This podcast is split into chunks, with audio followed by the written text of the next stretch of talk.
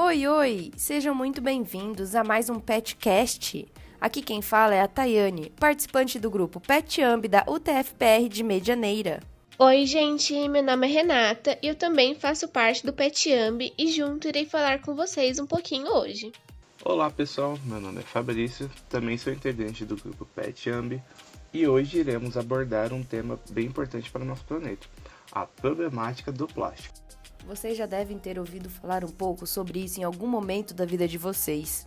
Pode parecer um assunto clichê ou até mesmo exagerado, mas esperamos que após ouvir nosso podcast você consiga entender o quanto qualquer atitude sua pode fazer a diferença nesse assunto. Para começarmos, você sabe de onde surgiu esse produto tão durável e que está em todo lugar nos dias de hoje? Segundo uma reportagem da National Geographic, o material foi desenvolvido no fim do século XIX para substituir produtos feitos a partir do marfim dos elefantes. Naquela época, o substituto do plástico era feito com celulose. No entanto, esse material foi posteriormente desenvolvido a partir do petróleo, para barateá-lo e garantir mais qualidade e durabilidade. Para Fernanda Dalto, gerente de campanha da ONU Meio Ambiente, o problema não é o plástico, mas sim como o usamos. Podemos ver isso com a seguinte informação: mais de 40% de todo o plástico produzido durante 150 anos foi usado uma única vez antes do descarte. Ou seja, temos um produto sem degradabilidade e com alta durabilidade, que é utilizado para ser usado na maioria das vezes somente uma vez. Vocês já pararam para pensar o quão preocupante é isso? Sem contar que de todo esse plástico produzido, apenas 9% foi reciclado. Sim, infelizmente não temos um processo eficiente de reciclagem ainda. Portanto, você deixar de utilizar o plástico em pequenas atitudes no seu dia pode ser uma atitude muito benéfica para você e para o mundo. Além desse mau uso do plástico, uma das maiores preocupações de especialistas que estudam esse material são os microplásticos. Você já ouviu falar deles?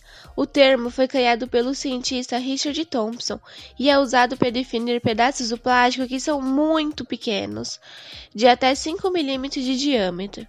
Mas como que eles surgem? O plástico, infelizmente, não some. E mesmo que você jogando ele na sua sacolinha, aí na sua casa, numa cidade bem longe do mar, seu destino provavelmente vai ser o oceano. Mas a gente vai explicar isso um pouquinho depois.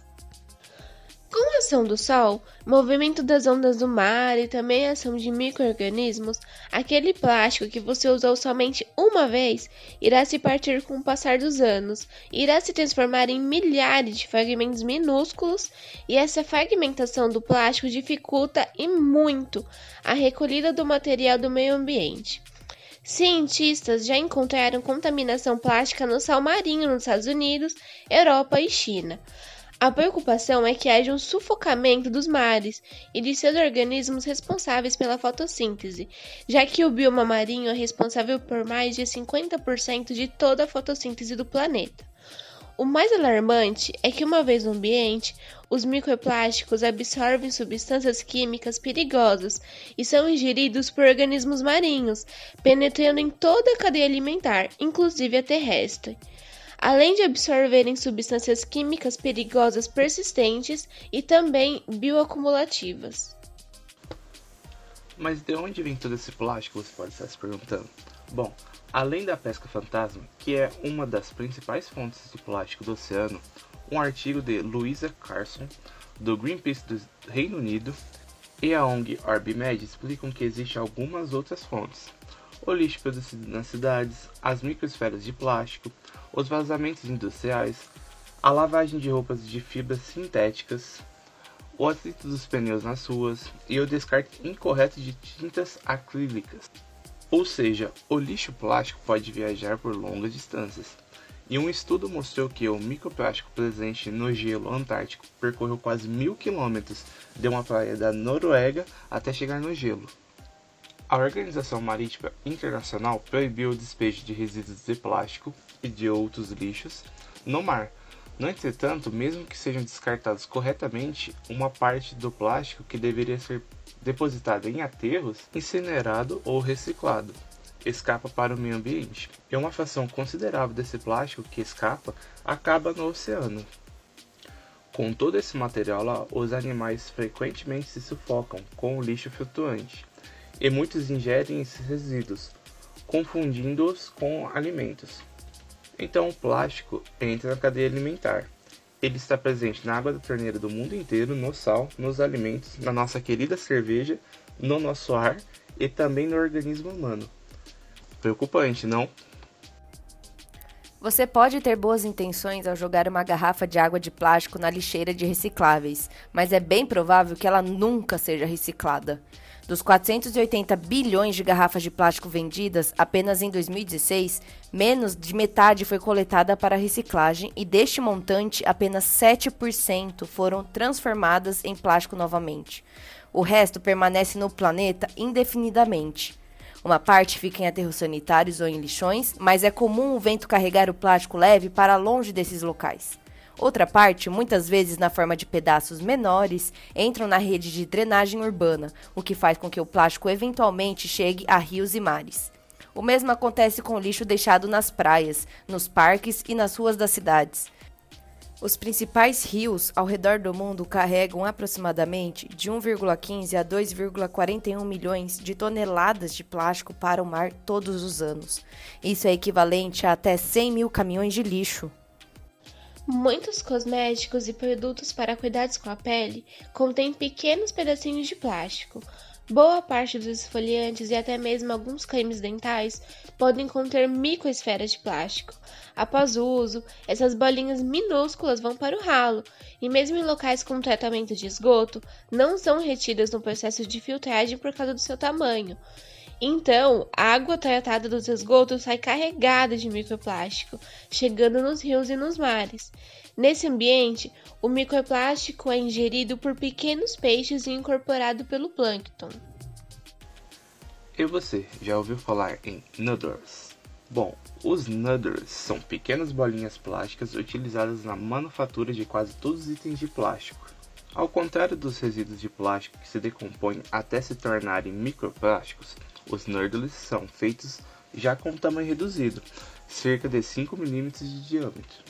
Eles são a maneira mais econômica de transferir grandes quantidades de plástico para o fabricante de uso final do material em todo o mundo. Para se ter uma ideia, só nos Estados Unidos são produzidos cerca de 27 bilhões de quilos de noodles por ano.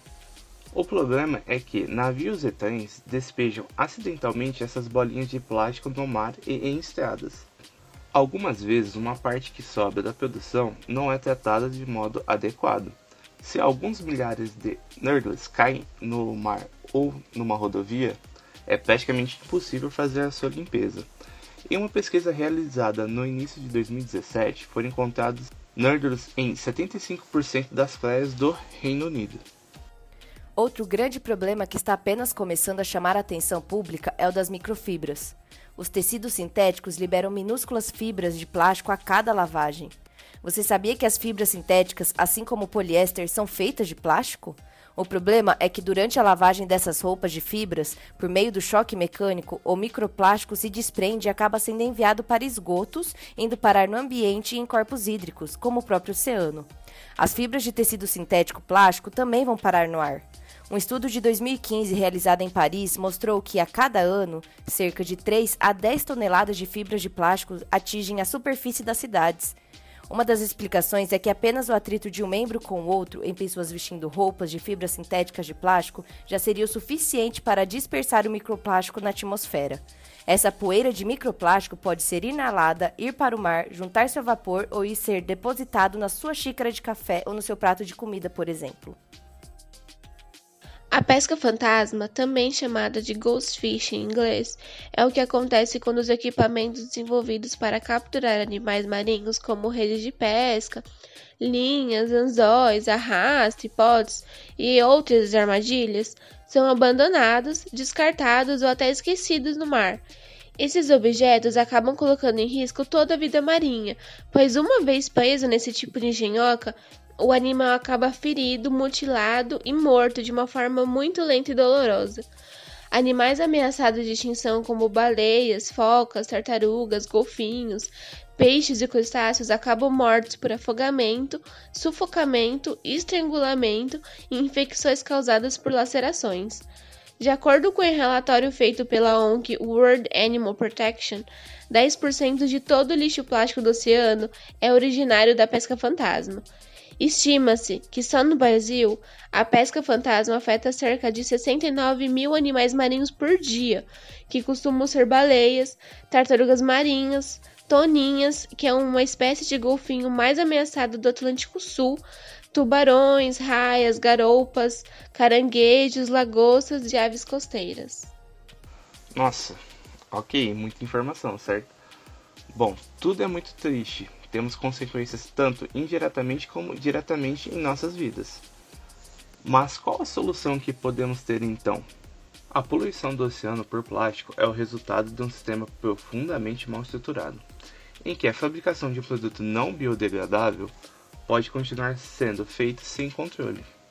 Ainda que seja possível reciclar, não há segurança que os resíduos são reciclados. Não se pode contar com a reciclagem nesse caso, pois, como já falamos e repito, apenas 9% de todo o plástico produzido desde a década de 1950 foi reciclado. Encontrar uma solução exige chegar à origem do problema. É necessário que os governos levem isso a sério. Isso mesmo, e não só os governos. As empresas precisam ser responsáveis pelo ciclo de vida completo de seus produtos, incluindo a coleta e a reutilização. Já ouviram falar de economia circular? Se tem interesse, dá uma pesquisada, pois a ideia é simplesmente incrível e podia ser muito mais implantada. Segundo The Guardian, as marcas são hostis ao uso do plástico reciclado por questões de estética, outro tipo de barreira que precisa ser quebrada. São necessárias campanhas contínuas sobre consumo que eduquem as pessoas a respeito do impacto do plástico descartável nos oceanos. É preciso evitar produtos com embalagens desnecessárias, cobrar para que empresas mudem suas posturas e apostar na reutilização. Lojas e mercados devem receber incentivos governamentais para oferecerem opções de reabastecimento sem novos pacotes, e por aí vai. Existem ideias e é importante que elas sejam colocadas em prática, antes que os mares sejam cada vez mais engolidos por plástico. E além de tudo isso, a gente também tem que fazer nossa parte. Não existe solução melhor do que evitar o plástico. Se você não conseguiu evitar, reduza. E se não deu para reduzir, então descarte da forma correta. Para descartar seus resíduos corretamente ou enviá-los para reciclagem certificado, consulte quais são os postos de coleta mais próximos da sua residência e colabore. Nunca deixe de tomar uma atitude por medo dela não ser o suficiente. Essa é a essência de tudo. Enfim, pessoal, chegamos ao final desse podcast.